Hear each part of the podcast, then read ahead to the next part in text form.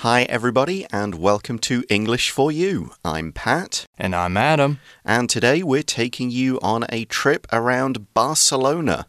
In particular, we're going to look at the famous buildings that were designed by one particular architect. Uh, you, I think you've been to Barcelona, right? That's right. I went during my honeymoon. Okay. And we looked around some of the beautiful structures. Yeah, I went back in about 2007, I think it was. Oh, wow. Uh, so quite a while ago, but a memorable trip. A lot happened. Uh, I'd been there about an hour when I had all my money stolen. oh, no. Yeah, um, Barcelona is like a lot of big European cities in that you do have to keep an eye out for pickpockets, thieves. Okay, yeah. Um, then on one of the buildings that we're going to talk about, I got severe vertigo, which is when you're on a high place and you feel like I'm going to fall down. Right. Um, in fact, I was at the top of this one of these structures, and it seemed like a voice was telling me, "You're going to slip and fall as you walk along this place. So why don't you just jump off Oh and save gosh. yourself the worry?" right. So yeah, my knees went all kind of weak and stuff. and wobbly. Did you have ever have that feeling before? No, uh, nor since, because since then I've been bungee jumping, and so I did jump off a high place to kind of cure, get it out of my system.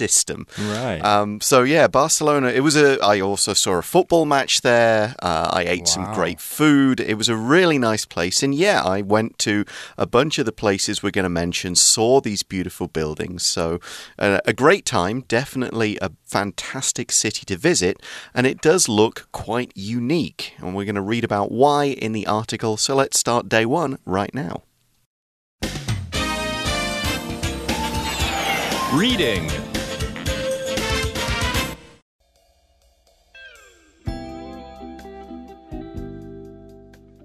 Welcome to Gaudi's Barcelona.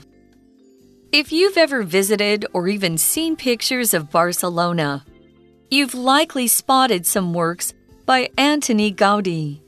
The world famous architect was born in 1852 in Catalonia, Spain. He had health problems as a child and spent lots of time resting in the family summer house.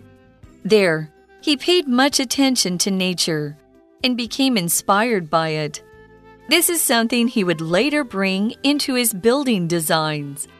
In 1868, Gaudi moved to Barcelona, where he used his talent to become an architect. He spent the rest of his life in the Catalonian capital, where he also designed most of his buildings. His designs proved significant to the Catalan modernism style of the day. Gaudi's works often feature many elements that have been inspired by nature. They are packed with organic shapes and often use bright colors, which gives them a dreamy appearance.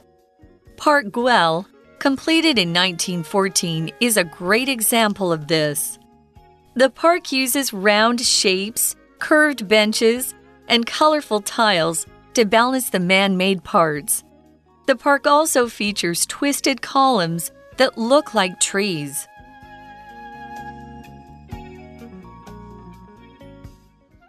So the article begins and says if you've ever visited or even seen pictures of Barcelona, you've likely spotted some works by Antoni Gaudi.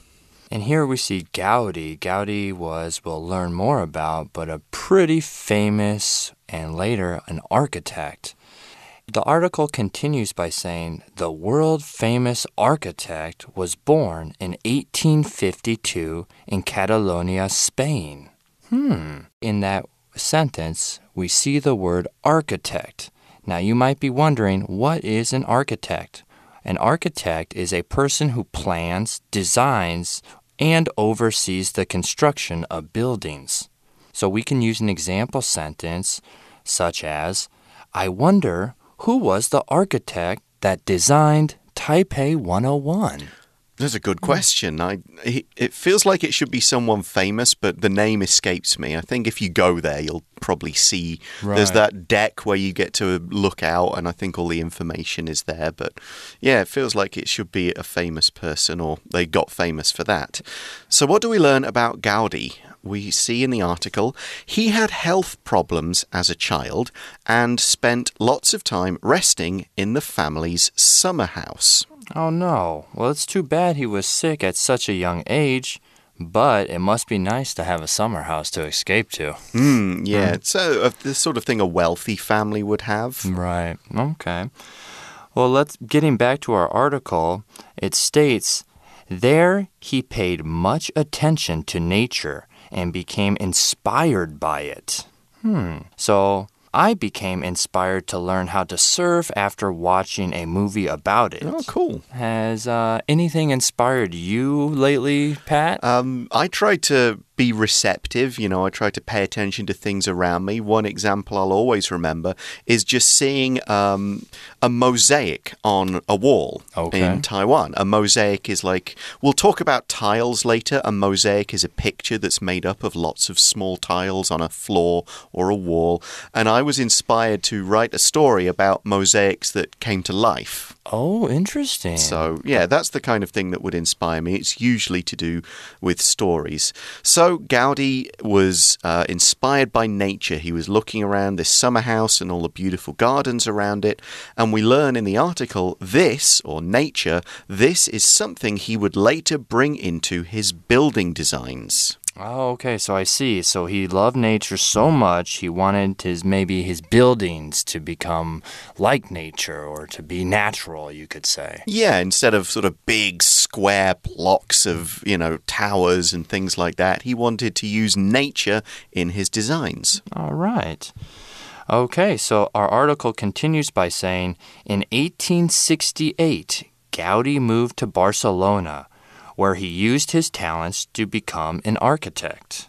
Here in that sentence, we see the word talent. Talent is a word, and what it means is is a skill or ability to do something. So I could say at the age of 4, Sally showed a special talent as a piano player. She was really good at playing the piano at such a young age. She had such great talent. Now, Pat, do you have any kind of special talents? Oh, um, I suppose I'm not a bad writer and I'm a reasonably good actor. Um, Okay. I'm quite quick at making up stories and stuff just off the top of my head. Yeah, you Uh, are. Yeah. thinking on my feet. How about you? Um, I used to be talented, the past tense of the word talent, at soccer until I got a injury that Ow. sidelined me. Mhm. And there are some other talents. My wife says I'm a talented cook, Great. where I can cook some things, but nothing. Uh, nothing as the way of maybe Gaudi. Yeah, not that kind of I'm going to Yeah. become a really famous course soccer Right. player. Okay, well, what do we learn about Gaudi? The article says he spent the rest of his life in the Catalonian capital, where he also designed most of his buildings. So this is Barcelona is not the capital of Spain, that is, of course, Madrid, but Barcelona is the capital of Catalonia, this region. It's northeastern Spain, almost up as high as France. It's on the coast, and it does have its uh, own language, which is a little bit different from the language of Spain. yeah. It's got its own kind of culture there. We'll talk about that again in a moment. But it is a it's a distinct region of Spain that's a, that uh, Spain is made up of several distinct regions. You've got the Basque region up on the north coast right. Where it's a completely different language. The down in the south where there's a lot of influence from uh, Africa and the Arab cultures. It's a different feel altogether. That's right. And continuing with our article, it says his designs proved significant to the Catalan modernism style of the day. So we see in that sentence the word prove. Prove is if something proves to be or have a particular quality. Things happen that show it as that quality. So we could use it as a sentence for an example like this My friend's Halloween costume is proving to be scary because all the trick or treaters are running away. Wow, it must have been pretty scary indeed. That's right. So, uh, Gaudi's designs proved significant. To, they were important to Catalan modernism, which was the style at the time in his day of uh, when he was in Barcelona and working.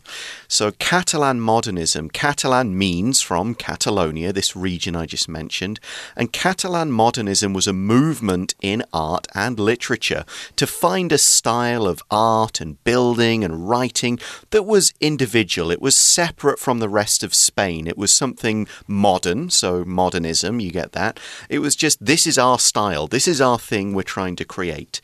Uh, if you look it up on the internet, you'll see that the buildings of Catalan modernism they had slightly Arabic or medieval styles. They preferred curved lines over straight lines, and there were lots and lots of details in the buildings. And all of this does apply to Gaudi's work, as we'll see, and he helped kind of create and make that style what it was. Right. And throughout that sentence, we heard of the phrase of the day. So, of the day, which means of a particular period of time. So, it's actually taking place during that specific time period. Usually, when you go to a restaurant, for an example, the waiter will ask you, Would you like the soup of the day? Which means it's the soup of that certain day. Whether it be a Tuesday or maybe a Wednesday, it's for that specific time. So Gaudi's uh, modernism architect was stylish in his in his eyes for that day. It took on its own um, place. Yeah, at that period of time in Barcelona. That's right. So, we of course read that Gaudi was inspired by nature, and we see Gaudi's works often feature many elements that have been inspired by nature from his childhood. When we talk about elements, we're talking about the essential parts or characteristics of something.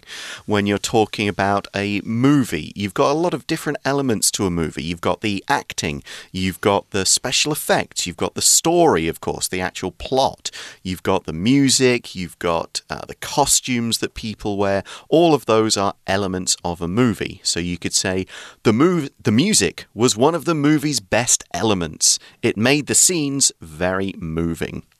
So, what kind of nature or what, what sort of inspirations from nature did he take? Well, let's find out.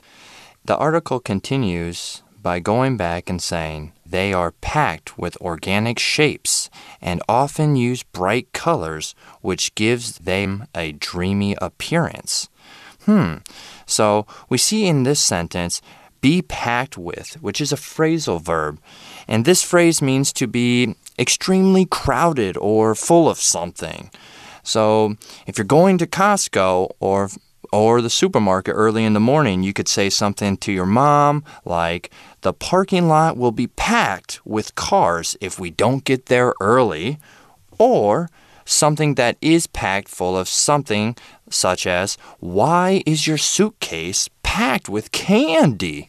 I like candy. exactly. So we see that Gaudi's buildings are packed with organic shapes. When we use organic in this way, we mean they are the shapes that you're likely to see in nature rather than ones that people have designed. If you look at hmm. nature, there's not as many straight lines. There aren't so many straight right angle 90 degree corners. Things just don't really grow that way. They grow in a natural, curved, and flowing way. So that's what we mean by organic shapes. Organic food is mm. food that's grown without chemicals or other man made things. Uh, here's another example the furniture in this room is all made from organic materials.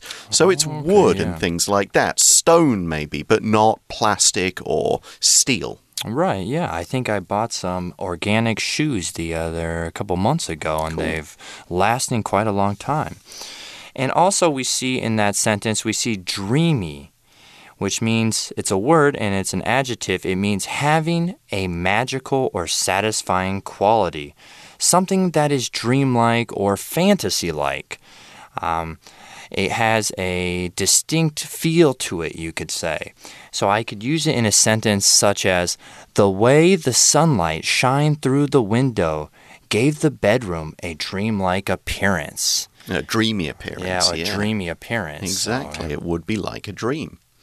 So, what kind of places in Barcelona show this? We see in the article Parc Güell, which I think is how you say it, Yeah. completed in 1914, is a great example of this. Now, this sentence uses today's language in focus and it shows a way we can reduce a relative clause to make it simpler, easier to say, and easier to read. We often do this in English because English speakers like to cut out words of sentences when we can, just to make them easier to say, to read. So we could have said, um, Park Güell, which was completed in 1914, but we can omit the which was. So we omit the relative pronoun which and the be verb, and that just makes the sentence shorter and easier. Now we can do this with a VING form of the verb when the sentence is in an active voice. So instead of saying, the man who is wearing the red shirt is my uncle, we can shorten it to, the man wearing the red shirt is my uncle. And when the sentence is passive and the action has been completed, we can use the PP form of the verb. For example, the song, which was originally written by Willie Dixon, was made famous by the Rolling Stones. Make it shorter, cut out that which, cut out the be verb. The song, originally written by Willie Dixon, was made famous by the Rolling Stones. Hmm, okay. Well, let's jump back into our article, and it continues to say the park uses round shapes, curved benches, and colorful tiles to balance the man made parts. Hmm, so in that sentence, we see the adjective, the word curved, which is an adjective, and it means it is something that is slightly bent or not straight. Hmm. So there's a lot of things that are curved. For an example, you could say the road was so curved it looked like the letter S. Mm, so right. it wasn't straight. Um, and there's a lot of things that don't follow the straight line pattern that are curved, such as the hat I'm wearing today. Yep. The little bill that I would say is curved. Yeah, it's not got a it's not got a straight angle sharp corner, has it? And yeah, this park is just like that. Everything's kind of wrapped and curved and a little bit circular. Even the steps don't look like they're straight. That's they're, right, They're all kind of curved and and it all looks like it's even though it's people have made these steps and put things on them, they look like they could have just been grown out of the natural rock because of these kind of curved lines. Mm. And everywhere is covered with these colorful tiles, bright blues and yellows and greens. A tile is a thin piece of baked clay. It's usually square or rectangular if you have them in your home, but these ones in Park Güell are all kind of round and curved again. With a tile, you might put it on a wall, a floor, or a roof. You sometimes make a pattern. I mean, think of the walls in your bathroom or your kitchen. Yeah, your they kitchen, generally have big flats, you know, square or rectangular tiles because they're easier to clean and they're and tiles will often keep the water off. That's so they're right, yeah. important for a, for a bathroom or a kitchen. But yeah, you these are they're on the floor, they're on little walls, they're on the statues that are in there, they're on the benches. It's all over the place. It's really interesting. Yeah, so many different colors while you're visiting there, so many different colored tiles. Jumping back to the article, it continues to say the park also features twisted columns that look like trees. Here we see the word twisted, which is an adjective. It's a word that means is something bent into a shape that is not normal. So, if you ever have computers behind your desk or see something that is just all mangled, you could even say, you could have an example sentence such as The wires behind my computer desk are twisted and unorganized. So they're not straight, they could be all over the place and wrapped around each other. Mm. So these are twisted columns. A column is a long, straight piece of stone or other material, usually used to hold up the roof of a building, or they just look nice. If you go into many buildings, you see big columns. Now, columns are usually straight, they Mm. can have a round shape or a square shape. But a twisted column would kind of look like a giant hand had kind of grabbed them and just sort of bent them and squeezed them a little. Yeah, I think of the Disney movies of the evil king or the evil queen having the castle Hmm. kinda with the columns weird columns. Yeah, and in, in older architecture, the columns would be big, straight, powerful things that looked very clean and strong. But Gaudi's, they columns are twisted, so rather than looking just like straight columns, they look like trees, which of course don't grow straight up. Trees bend and twist and have curved lines. Here's an example sentence for column. Ancient Roman and Greek buildings often had many large columns at the front. So that is one example of Gaudi's architecture, this really kind of crazy park full of bright colors, curving lines, and this sort of dreamy feel to it all. We're going to talk about some more of these in day two of our article, but right now we're going to go to today's For You chat question.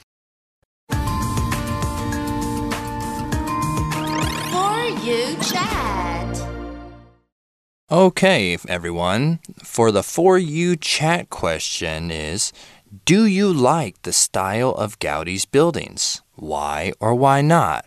What makes them special? What's something you might not like about them? Well, they were certainly really cool to look at. Um, You know, they they were just different. To I, I hadn't been to as many places in the world as I had when I went to Barcelona. There was a bunch. I hadn't been out to Taiwan by then. I hadn't Okay, been to yeah. a few other places. So for me, it was like, wow, this is just really different to anything I've seen before. Compare it to like London I'd been to or New York I'd been to. It's it's big buildings, straight buildings, but Yeah. yeah Gaudi stuff was really different. I do wonder it's if you live there whether you'd start to just kind of wish, all right, this is too crazy for a while. Right. They're great for a vacation, but maybe uh, would all these curved lines? We're going to talk about another building tomorrow. I don't know if they'd be as comfortable to live in Yes. compared to actually yeah. just viewing them for a holiday. But yeah, as as a visitor, they were amazing. How about you? Yeah, I feel the same way. I think that how he used nature to depict some of the buildings was really unique. Um, a lot of them, and especially at the place we were talking about previously, some of them had slopes almost like slides where they didn't even have stairs. And I thought that was really unique in a way. But um, yeah, I don't know if I'd want to live in it or Mm-hmm. Like have yeah, to go up that have slope to go up every every other day. Yeah. Yeah, yeah. Then you might. Oh, can't you add some stairs on the side or something? Mm, exactly, but I really do think they were uh, interesting for the time and mm. still today. Yeah, absolutely. Okay, that's all the time we have for today, but join us again tomorrow for another look at Gaudi's Barcelona. See you then. Bye for now. Bye bye.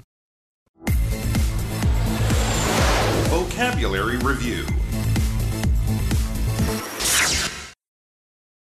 Talent. Julia Child's teacher said she had no talent for cooking, but she later became a famous cook. Prove. Stacy is proving to be the right person for the job, so it's good that we chose her. Element. There are pop art elements in this artist's style, but her work is still very unique. Organic. Worms break down organic matter and make the soil better for plants. Twisted. Ryan couldn't fit his foot into his sock because the sock was twisted. Column. The Pantheon in Rome can easily be recognized by the many columns at the front of the building. 智慧小补帖。 Architect. Dreamy. Curved. Tile.